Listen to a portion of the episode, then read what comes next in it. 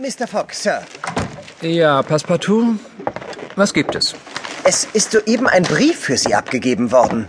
Und was unterscheidet ihn von den Dutzenden Briefen, die tagtäglich für mich abgegeben werden, mein Freund?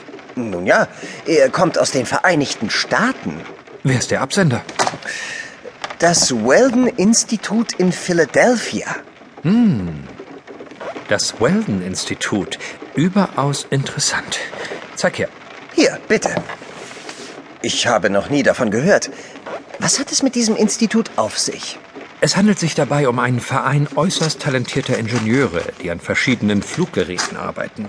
Sie sind davon überzeugt, in den nächsten Jahren eine voll funktionstüchtige Flugmaschine bauen zu können und der Menschheit somit endlich den Traum zu erfüllen, den seit Daedalus kein Mensch mehr erfolgreich in die Tat umgesetzt hat. Und wie erfolgreich Daedalus war, lässt sich wohl auch diskutieren. Meinen Sie nicht? Da hast du recht. Dann wollen wir doch einmal sehen, was Daedalus amerikanische Erben von mir wollen. Hm. Den Vorsitzenden des Vereins Mr. Prudent habe ich vor etwa zwei Jahren bei einer Veranstaltung in Washington kennengelernt. Ein sehr kultivierter und intelligenter Mann.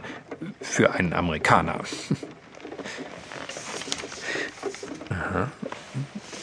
Hm.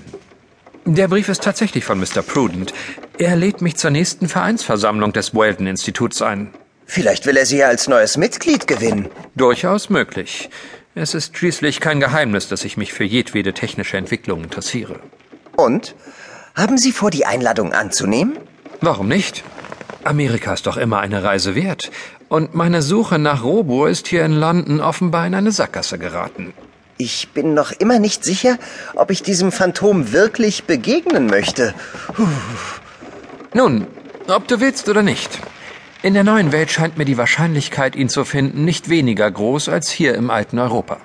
Wann brechen wir auf? So schnell wie möglich. Erkundige dich bitte, wann das nächste Schiff Richtung New York ablegt. Sehr wohl, Sir. Ich werde diesen Robur finden, koste es, was es wolle. Auf jeder See, auf jedem Kontinent werde ich suchen. Und wenn es sein muss, auch in den Lüften.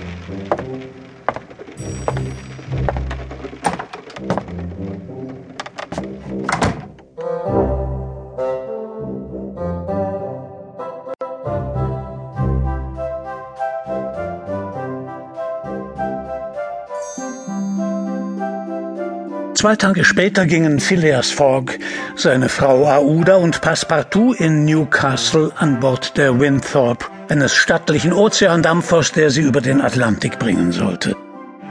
In einer komfortablen Kabine und mit allen Annehmlichkeiten eines modernen Passagierschiffes ausgestattet, genossen die Reisenden ihre Überfahrt.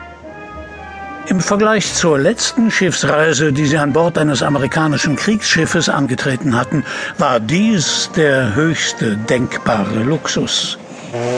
Zehn Tage später lief die Winthrop in den Hafen von New York ein.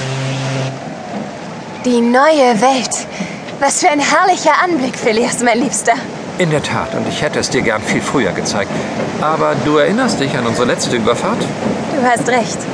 Wäre uns Kapitän Nemo mit der Nautilus nicht begegnet, hätten wir es bis nach New York geschafft.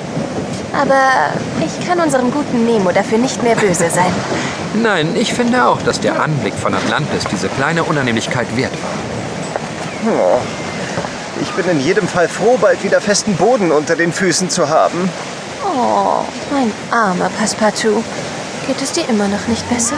Diese schreckliche Seekrankheit.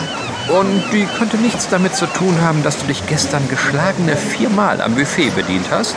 Ich frage nur, weil wir schon so viele Seefahrten unternommen haben und du mir immer recht fidel erschienst. Sie machen sich über mich lustig. Keineswegs, mein Lieber. Aber nun sind wir ja in der frischen Luft und die soll bekanntlich Wunder wirken. Und ein bisschen Bewegung schadet sicherlich auch nicht. Wenn du also bitte unsere Koffer nehmen würdest. Sehr wohl, Madame.